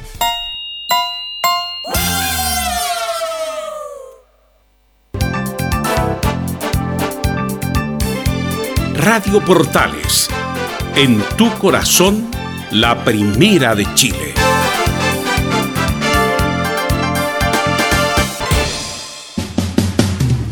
En nuestro último bloque llega todo el mundo de la hípica con don Fabián Globo Rojas. ¿Cómo estamos, Fabián? Buenas tardes, gusto de saludarlo. Muy buenas tardes, Carlos. Eh, no muy bien como quisiera. ¿Qué le pasó? En el mundo de la hípica ha golpeado fuerte una noticia que pasó el día sábado. Un lamentable accidente que ocurrió en los trabajos matutinos en el Club Hípico de Santiago. Eh, perdió la vida el famoso El Sombra, eh, de nombre Fernando Alvarado Marchán, de 60 años, quien trabajaba en el corral de Alexis Pérez. Una noticia muy lamentable. ¿Qué, pasó? Cuénteme, ¿cómo fue todo? él, además de ser cuidador, eh, apronta los caballos en la mañana, hace todo un trabajo. El cuidador, además de cuidar los caballos todo el día, eh, galopa los caballos, eh, los saca a pasear y hace todo un proceso. Y es ahí en donde este cuidador que trabaja en el corral de Alexis Pérez y muy conocido por muchos en el ambiente hípico, es por eso que nosotros le pusimos una sombra a la eternidad en el título, porque es eh, el famoso El Sombra, conocido por todos en la hípica. Bueno, mire, le voy a señalar al respecto de este hombre, Fernando Alvarado Marchán, de 60 años, que partió el día sábado en eh, la jornada laboral, a eso de las 11 de la mañana, ocurrió este lamentable hecho en el Club Hípico de Santiago. Porque como cualquier otro día, probablemente sin, pe- sin pensar que sería el último de su vida, su desenlace ocurrió, eh, reiteramos, a, a mediodía, cuando la potranca que galopaba saltó contra las barandas y le cayó encima. La Cayó- baranda. sí, la yegua, no, la yegua cayó La encima yegua. del, del empleado de Alexis Pérez. El cuidador murió inmediatamente. Conocido en el ambiente hípico, reiteramos como el Sombra. Nació el 18 de agosto de 1959 y era uno de los empleados de la escuela antigua. Esa escuela que eh, pasa todo el día con el animal, que sabe que es un pilar fundamental en, en cuanto es eh, la preparación de un caballo. Él sabe que el cuidador también, al igual que los preparadores y los, los capataces, cumplen una función eh, fundamental en cuanto es la preparación de los distintos ejemplares. Es por eso que él continuaba con esta escuela antigua, eh, más de 40 años ligado a la hípica, con pasado en diversos corrales de ambos lados del Mapocho, tanto en el hipódromo como en el Club Hípico de Santiago. En el último tiempo estaba ligado en el Club Hípico de Santiago, en el corral de Alexis Pérez, cuidando a Kim Mayú. Hace poco paseó a Tanito Campeón, un gran amigo como Marcelo Montenegro, a Don Dad, entre otros eh, ejemplares. Eh, su cuerpo fue entregado el, eh, día mm, de ayer, lo están velando en el bienestar de los cuidadores en la calle Club Hípico, para que usted tenga en consideración Avenida Club Hípico 1001, a eso de las 3 de la tarde lo llevarían al cementerio general, así que este programa está dedicado para Fernando Alvarado Marchán y para toda su familia, Carlos. Él iba con, eh, con el caballito, lo estaba trabajando, lo estaba preparando y se dio vuelta la yegua. Claro, la yegua debe haberse eh, in- in- intensificado, podríamos decirlo, y se fue contra las barandas y es ahí en donde no pudo controlarla. y Golpea la, yegua, se cae el, gi- el- el- se cae él y, posteriormente la, yegua, cae lo- lo- encima de él. Qué lástima. Así que lamentable, se ¿eh? desnucó, eh, lamentablemente, bueno, palabras técnicas. Tipo que- joven todavía, un Un adulto joven. Qué 40 pena. años ligado a la hípica como cuidador, pasó por va- varios corrales, eh, reiteramos, de los dos lados del Mapocho. Así que no es una noticia muy grata que comentar, pero Por eso lo veo caído, no- no- con un poquito de tristeza lo veo hoy día. Sí, además que nos tropezamos aquí en la Alameda cruzando a la, a la radio. ¿Qué le pasó? Había un hoyo ahí en, en al medio de la calle. Un evento. Un evento, como le Y dicen. usted no se dio cuenta, No, así que... tuvo Eh, algún problema, pero no, no, es nada no, grave, ¿no? estamos bien, así que... Bueno, pero yo tengo una información, porque usted sabe que yo me estoy metiendo en este el mundo de la hípica. ¿Es verdad que usted va a ir al latinoamericano? Me contaron ahí. Así es. ¿Estoy bien informado o no? Sí, muy bien informado porque... Perdóneme, perdóneme. Junto a nuestra plataforma de Siempre Hípica, también Radio Portales, vamos a ir a cubrir desde la semana del 11 hasta el 16 de marzo todo lo que tiene que ver con el latinoamericano. Estaremos en los trabajos, estaremos con despachos también desde Argentina, desde San Isidro, para que usted quede totalmente informado con este latinoamericano, que son 20 participantes los que ya están nominados. Esa nómina es muy difícil que cambie, al no ser que uno se baje, pero es difícil que Por uno Chile, se sume. ¿cuántos, ¿cuántos van? Son tres, lo Tres. hemos mencionado. World Ya. Breeze, ganador del derby. Masterpiece, eh, ter- tercero en el derby. Y Savitar, segundo en el derby. Tres ejemplares eh, que tienen muy buena opción. Eh, uno nomás que es ganador de grupo 1, como es el ejemplar World Breeze, al ser ganador de la tercera etapa de la triple corona nacional, como es el derby. Pero otros eh, como el mismo Savitar, que es ganador del grupo 3, eh, Alfredo L.S. Jackson. Y también el ejemplar que hacíamos en mención, eh, Masterpiece, ganador del grupo 2, el clásico Coronación. Así que estaremos desde Argentina. ¿Qué tal? ah? Los felicito por eso. Que tenga buen viaje. Vaya a la valle, vaya a la floresta a comer su buen bife a nombre mío. ¿ah? Así que el saludo para todos también los que, nuestros sponsors que están haciendo un esfuerzo para realizar este viaje. ¿eh? Bueno, quieren saludar, parece. ¿Qué tal? Buenas tardes. ¿Cómo está Carlos Alberto? Waldo Omar le habla. ¿Cómo estás, Waldo? Buenas tardes. Oiga, así que no, no salió un globo viajero. Claro, un globo viajero. Usted captó de inmediato. Él se va a Buenos Aires. ¿Qué le parece? ah? No, perfecto, perfecto. Ahí- Hoy me mandó un audio. Ya se está yendo para Argentina. Claro. ¿Está preparando el viaje para el gran evento para el latinoamericano, pues, Waldo? No, de todas maneras está muy bien y vamos a estar presentes como Radio Portales. Así es, pues, don Waldo, estaremos toda esa semana eh, con noticias, novedades, los aprontes de los distintos ejemplares chilenos que viajarían eh, una semana antes del latino. Eso quiere decir, más o menos el 5 de marzo estarían viajando eh, los participantes del corral del Team Baeza y en la misma fecha, al parecer también el pupilo de Jimeno Urenda como es Savitar. Así que aquí en Radio Portales y también a nuestra plataforma de Siempre Hípica estaremos con todas las novedades desde el hipódromo, desde el hipódromo de San Isidro del país vecino. Me alegro y lo felicito que podamos estar en eso. Sí, por supuesto. Oiga, pero con los datos avísenme a mí, yo se los corrijo y ganamos. Ya, pues no hay, no hay ningún problema. Eh, eh, eh, ya- pero ya te, ¿Cuándo le va a dar un buen dato? Igual- A Waldo le gusta jugar. ¿no? Yo creo que el viernes es cuando uno tiene más eh, opción en el club y en... Pero usted el otro día se disculpó. Porque, con- usted sabe que usted, igual que los técnicos de fútbol, cuando pierden, siempre tienen la disculpa. ¿ah? Increíble. Este, y usted dijo Ya, que no era muy experto. un abrazo, que estén bien. Ya, chao. Usted dijo que no era Chao, muy chao. experto. Chao, chao. Usted dijo que no era muy experto de, de Conce, pero de Santiago, Hipódromo y Club Hípico. Pero ojo que en Conce eh, llegamos segundo ese día y son carreras muy difíciles. Pero en cuanto es en el club hípico y en el hipódromo, mire, yo le voy a contar. Nosotros hacemos pronósticos eh, para mi plataforma Siempre Hípica y el día jueves hubo 11 ganadores. 11 ganadores. Y 5 segundos de un total de 19 carreras. Pero el día sábado hubo como 4 o 5 ganadores, así que esto es relativo, va, va cambiando las canchas, pero nosotros siempre queremos orientar al público porque hay mucho público que quizás eh, no sabe tanto y quizás le gusta que uno le informe y le entregue más información de la que eh, ellos no tienen en los distintos programas. Mucho público juega con el, solamente el volante y hay distintas plataformas como a través de internet, también distintas revistas que usted puede revisar las campañas los dis- distintos ejemplares, pero también es muy difícil entregar eh, pronósticos, pero cabe mencionar, así como el día jueves tuvimos buenos logros, el día sábado no, pues sí hay que contar las buenas Y las malas. Las claro. malas. Pero el sábado tuvo algún acierto dentro de todo. Sí, el sábado hubo uno- un acierto eh, bien tarde, eh, eso sí, con el ejemplar Pagliacho. Pagó 8 pesos con 90 centavos. Ah, y usted no jugó. Eh, sí, le jugué 2 mil pesitos. ¿Y cuánto cobró al final este? Lo guardé al tiro para... El viaje a Buenos Aires. No, para tomar el auto para irme al aeropuerto ese día. ¿Qué Así que estamos listos con el, con el taxi para el, para, para el aeropuerto Bien. del día eh, de esa fecha. Bueno, eh, vamos a meternos de lleno con lo que tiene que ver con el día viernes.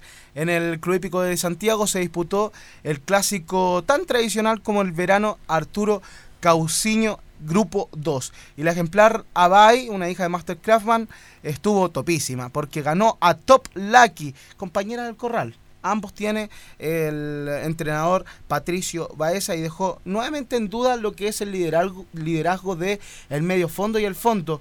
Eh, una distancia que en el último tiempo no ha encontrado un líder, porque el, uno de los últimos líderes del medio fondo había sido Larco y también eh, del Bosque. Larco sufrió un deceso, lamentablemente falleció y el ejemplar eh, eh, del Bosque ha estado lesionado. Muy difícil que vuelva en el corto tiempo. Es por eso que Abay, Top Lucky, entre otros ejemplares, se están disputando el trono de el fondo, pero no hemos encontrado un ejemplar que digamos este es el fondita, fondista neto, como el otro era la Simpac, Gadanés, entre otros ejemplares que estuvieron dominando por varios años eh, estos mismos clásicos. Bueno, a continuación escuchamos el relato de Abay acá en Radio Portales. Abay por fuera pasa a primer lugar. Segundo queda nuevamente Top Lucky, tercero All Night, cuarto a 100 nomás, últimos 200, Abay en el primer lugar, segundo Top Lucky a Pescuezo, tercero a 100 nomás, último quedó All Night, Abay mantiene la delantera con Pescuezo ventaja sobre Top Lucky, tercero a 100 nomás, último besos Abay con leve ventaja, gana Abay, segundo Top Lucky, tercero a 100 nomás a tres cuerpos, puntos. Eh, Mi- ¿Michel es polola suya? No, Michel es propietario. Ah, ya, Y ya. quizás se sume ahí a, a nuestro... No, que como sonó el teléfono pensé que ah, usted se mueve bien por todos lados. Sí. ah, por todo el frente del ataque se mueve usted. ah. Así es, pues. Así tiene que ser, dice usted. Sí, pues. Ya. Bueno, la historia del fondismo en la grama capitalina no puede encontrar un referente, como lo decíamos, eh, pese a los intentos del desaparecido Tamburo de Oro. Tamburo de Oro es el último ganador del clásico institucional del Club Hípico de Santiago, como lo es eh, el Grupo 1 que se disputa a eso de abril, mayo, así que no hemos podido encontrar un ejemplar. Imagínense que Top Lucky en el clásico La Copa eh, había ganado a Abay. Sin embargo, ahora Abay derrota a Top Lucky. Así que no, no hay un, un, un ejemplar que... Los dos se ganan entre ambos. Claro. Incluso aparece otro y los puede ganar. No hay uno que esté dominando dichas pruebas de 2.000 metros a 2.400 metros. Es por esto que también a Patricio Baeza le preguntamos, porque ganó, llegó segundo y llegó tercero en el clásico verano Arturo Cauceño. Patricio Baeza, que está muy ganador en el último tiempo, le estábamos haciendo pensión al principio del programa, que viajará con dos cartas al latinoamericano como World Race y también con el ejemplar Master Peace. Ganó, llegó segundo y llegó tercero Patricio Baeza, la victoria de Abay y el 1-2-3. Muchas gracias. En realidad una linda carrera, bonito entre los dos caballos del corral y salió adelante Abay esta vez. Justamente, los dos se merecen, están ahí, así que bueno, por lo menos lo principal que están en la pelea. Así es, lo bonito que más encima salió el 3, así que bien bonito. Y no, yo creo que todos estos clásicos de distancia no hay duda que ellos siguen corriendo y ojalá sigan mandando. Así es porque, imagínense, acá le, le voy a hacer un repaso a la campaña. Abay había llegado tercera de Top Lucky en los 2.000 metros anteriores. Anterior a eso había ganado a Top Lucky en los 2.400 del clásico La Copa. Eh, All Night por ahí ganó a Continentales, llegó segundo de Top Lucky e incluso llegó antes que la misma Abay. Ahora Abay gana Top Lucky, tercero llega eh, el ejemplar Así es nomás y cuarto llega último All Night. Así que es eh, un dispar que lo que se está dando en estos clásicos de fondo en el club. No hay un favorito, Beto. No, no hay un Gana una favorito. carrera, después gana el otro, etcétera, etcétera. Y antiguamente el mismo entrenador eh, Patricio Baeza, antes de ir a la pausa, eh, tuvo grandes ejemplares, guerrero famoso. Corría mil metros el día viernes y 1600 metros el día, el día lunes y ganaba las dos pruebas. Recuerdo con Gonzalo Ulloa, con el fallecido también eh, Juan Galleguillos, estaba La Simpac, estaba Gadanés, había muchos ejemplares que eh, animaban este tipo de pruebas y cuando uno ve distancias de 2000 metros con 7 hasta 10 ejemplares es atractivo porque son estas pruebas las que mm, a nosotros nos preocupan para ir a correr al latinoamericano. Imagínense que ahora fueron tres ejemplares, pero de los tres son los tres que corrieron el derby, primero, segundo y tercero. No hay ninguno que tenga más experiencia como estos ejemplares. Antiguamente podía ir un ganador quizás del Club Hípico de Santiago Falabella, nominado por el Club Hípico, o un mismo ganador del Gran Premio Hipódromo Chile. También está un clásico que se llama Julio Castro Ruiz en el Hipódromo Chile, que también es un clasificatorio para este latinoamericano, pero ha sido la constante en el último tiempo de que han corrido pocos ejemplares, son tres, cuatro ejemplares los que disputan este tipo de pruebas. No tenemos ejemplares del fondo, así que es un llamado también para los propietarios, ¿por qué no? También para los preparadores, bueno, que también la calidad tienen que tenerla los distintos ejemplares. Vamos a una pausa, luego revisamos a don Patricio Baeza porque también ha ganado este clásico años anteriores. La pausa y ya volvemos. Gracias a los superdividendos, tu hipódromo Chile siempre te paga más. Juega en Teletrack.cl. Descarga gratis la nueva aplicación de tu hipódromo Chile que siempre te paga más. Oye, estos clásicos, por ejemplo, se corre el, clásico Radio Portales. ¿Cómo, cómo, se incorporan los caballos para ese tipo de, de carreras, de, de eventos? Según eh, el handicapper que esté a cargo, realiza este tipo de pruebas.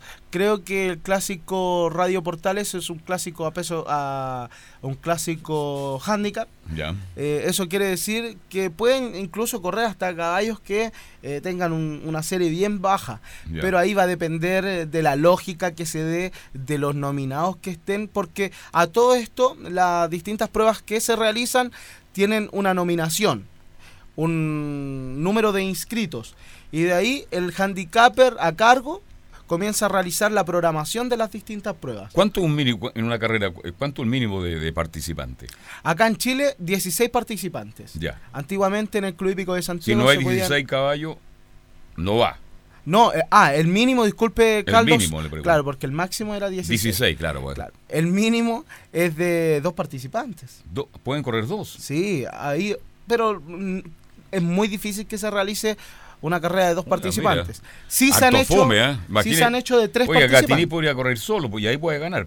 Hace como tres años, Carlos, eh, en el Club Hípico de Santiago había una carrera con tres participantes y retiraron a uno. Y ahí es donde quedaron dos participantes.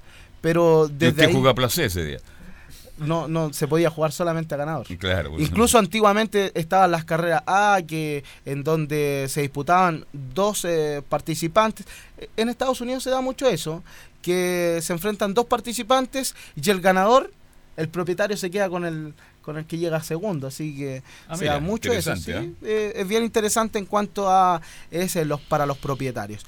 Bueno, comentábamos la Simpa, Gadanés. Don Patricio Baeza nos cuenta las victorias anteriores en este clásico. Sí, antes lo ganamos cuatro años seguidos con el caballo La Simpa, que todavía tengo lindos recuerdos de él. Pero bueno, lo principal es que salimos, salimos este año. La Simpa fue un tremendo corredor, Carlos. Hoy por hoy es eh, un reproductor. eh, no, no tengo muy bien dónde, en qué criadero está, pero eh, en el último tiempo se ha desempeñado y han corrido algunos eh, hijos de este otrora ganador de este clásico por cuatro años consecutivos. ¿Cuatro años? Sí, la Simpa incluso corrió dos veces el latinoamericano, un defensor que tenía Patricio Baeza, un gran exponente del fondo en el Club Hípico de Santiago sobre todo, e incluso ganador en el Hipódromo Chile. Eso con respecto al clásico del día viernes. Mañana le contaremos lo que pasó el día sábado porque tenemos ¿Cuándo hay noticias. carrera ya? Eh, ¿Hoy día? Hoy hay en el Valparaíso Sporting. Ya. Tenemos algunas nombradas. ¿Tiene algún pronóstico Sí. para más adelante, no? Se lo voy a mencionar de inmediato Ya. porque a eso de las. Porque eh, la- para que la 15 gente pueda 30. jugar, ya. A las 15.30 corre eh, una carrera en donde el ejemplar número 4, Cronos, tendría que ganar sí o sí esta en esta oportunidad. Tiene una, Cronos. Tiene una línea sanguínea de temer. Tiene un hermano que está en Estados Unidos como Kurilov. Tiene es eh, mm, hermano de grandes corredores, es de la línea de Cosimo, Cosanova.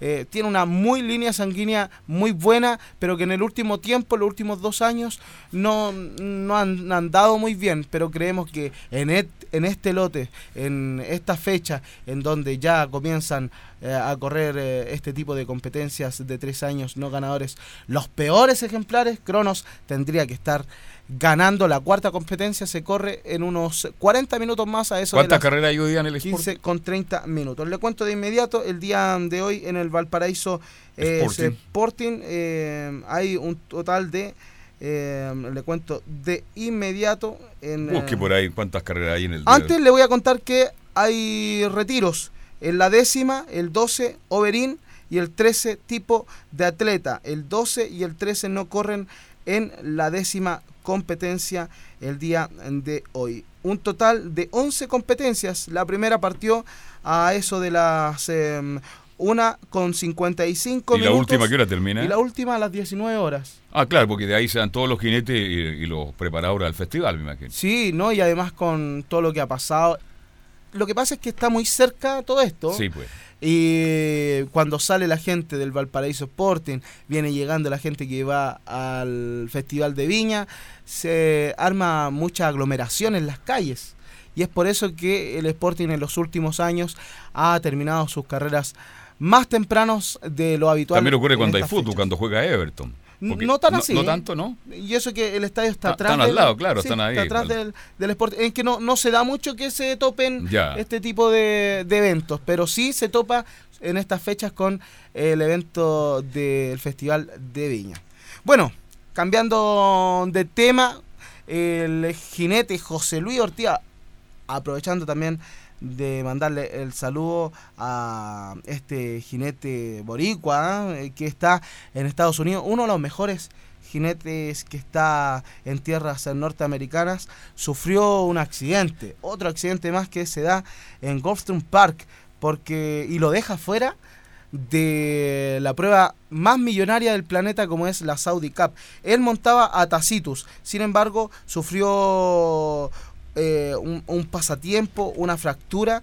El, eh, a mitad de semana, este jinete José Luis Ortiz, con una de las ejemplares que corría en Gulfstream Park, quedó muy adolorido con la yegua Atone quien los, demo- desmontó en el paseo previo y él trató de quedarse arriba del ejemplar, sin embargo no pudo más, se cayó, cayó paradito, pero sufrió un golpe que lo dejará un tiempo fuera de las canchas. Eh, sufrió una fractura en su muñeca, claro, tanto esfuerzo con la rienda, al caerse eh, sufrió este pequeño percance el jinete José Luis Ortiz, quien queda fuera de... Y con, con el solo hecho de participar, él ya tenía un, un pago asegurado, me imagino, ¿no? No sé si tendría un pago asegurado, pero sí tenía mucha opción. Ya. Tacitus es un ejemplar que eh, ha andado muy bien en Estados Unidos, eh, corrió incluso eh, una de las eh, de los clásicos de criadores de Estados Unidos, como son las Brewer Cup, eh, y eh, hizo un buen cometido y Tacitus viajando a Arabia Saudita, en donde también es altísimo el nivel, pero creo que no es tan altísimo como el de Estados Unidos. Pero sí eh, los eh, millones de dólares que se disputan en cada carrera son altísimos. Imagínense que 20 millones de dólares tenía esta competencia como es la Saudi Cup y él tendrá que bajarse de esta competencia. 20 millones de dólares en total premios a revertir. Imagínense unos 15 millones de dólares para el ganador. ¿Cómo queda con 15 millones de dólares? ¿Para qué le cuento? ¿Mm? Imagínense. Extraordinario, Sí, pues. espectacular. Eso con respecto a la hípica internacional de José Luis Ortiz. eh, 20 también participantes en el latinoamericano, un estadounidense. Le estaremos comentando más en esta semana al respecto, porque se vienen noticias, se vienen muchas novedades con respecto al latinoamericano 2020. Y a propósito del día de hoy, para ya ir finalizando, hay, reiteramos, 11 competencias. El primer pronóstico es en la eh, carrera número 4, el ejemplar número 4 Cronos. Aquí usted lo puede ver. Sí, Mire, sí. La tecnología Lo hoy estoy en viendo día. acá en su computador personal, ¿ya? Sí, y también en el celular usted puede bajar el volante. Cronos es el hijo de Looking and Lucky. Lo corre Jonathan Castillo, Rodrigo Sánchez eh, para el pupilo del Cari Blanco. Jonathan Castillo, que hay que mencionar, también se cuentan los grandes hechos de la hípica, pero también la indisciplina. Sufrió una indisciplina hace poco en el Hipódromo Chile, eh, dentro de la sala de jinetes, en donde hubo una riña ahí entre un parador, Jonathan Castillo, también hubo un secretario de jinetes, en donde mm, sufrieron algunos castigos distintos eh, dentro de estos eh, tres involucrados, sufrieron castigos en el Hipódromo Chile. Se está también buscando más participación de distintos eh, personales de este hecho que ocurrió eh, hace pocos días en el Hipódromo Chile. Esto no puede pasar, eh, amigos. Si, la hípica es familiar y dentro de, de la sala de jinetes, en donde están solamente los jinetes, ocurrió este hecho. Así que si se cuenta lo bueno, también acá tenemos que contar lo malo, Lo malo también. en Radio Portales. Pues sí. Ahora, los jinetes pueden ir a correr al Sporting, al hipódromo, al, al, al Sí. club hípico.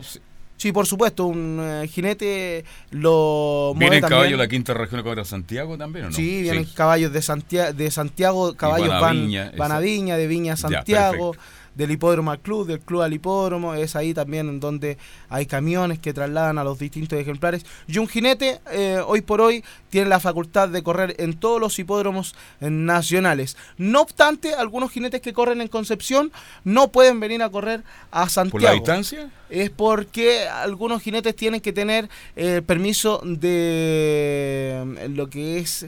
El SAC, ¿no? No. A ver si... mm, Cuando se acuerden. ah. Sí, porque hay jinetes que eh, no están facultados pa- para correr en Santiago, como es el caso de Hans Vega, estaba en la escuela de jinetes, eh, fue a correr a Concepción nuevamente, él, en donde había participado, pero ahora tiene que eh, correr y ganar un mínimo de competencias para volver a Santiago y quedarse y radicarse en la capital. Tuto no juega, Caretuto no juega. Hay gente que está con mucho sueño. Debe ser por la estación de, de Kramer. ¿ah? La gente se acostó tarde. ¿ah? Andan, Claro. todos con, andan todos con bostezo hoy día. Carlos, eh, ahora sí me acordé, el Consejo Superior de la Hípica Nacional es un estamento muy grande que está facultado por el gobierno de Chile también, es quien le entrega la facultad a los distintos jinetes para correr tanto en Chile como en el extranjero y a los extranjeros para correr en Chile. Adelante, Malgo, ya para mañana, pues estamos terminando ya el bloque. Mañana estaremos con notas con Álvaro Fernández, los clásicos del día sábado, una extensa nota con Álvaro Fernández que nos cuenta más al respecto de la victoria de Gran Baby. Bien, nos vamos. Termina entonces el bloque de la hípica en Estadio Portal y nosotros mañana a las 13 horas con 30 minutos en punto estamos con todo el deporte nacional e internacional y cerramos con Fabián Rojas hasta ahora de la hípica. Gracias Gabriel, gracias a Nicolás Gatica, Velus Bravo y René de la Rosa. Mañana seguimos haciendo Estadio en Portales. Chao, hasta mañana.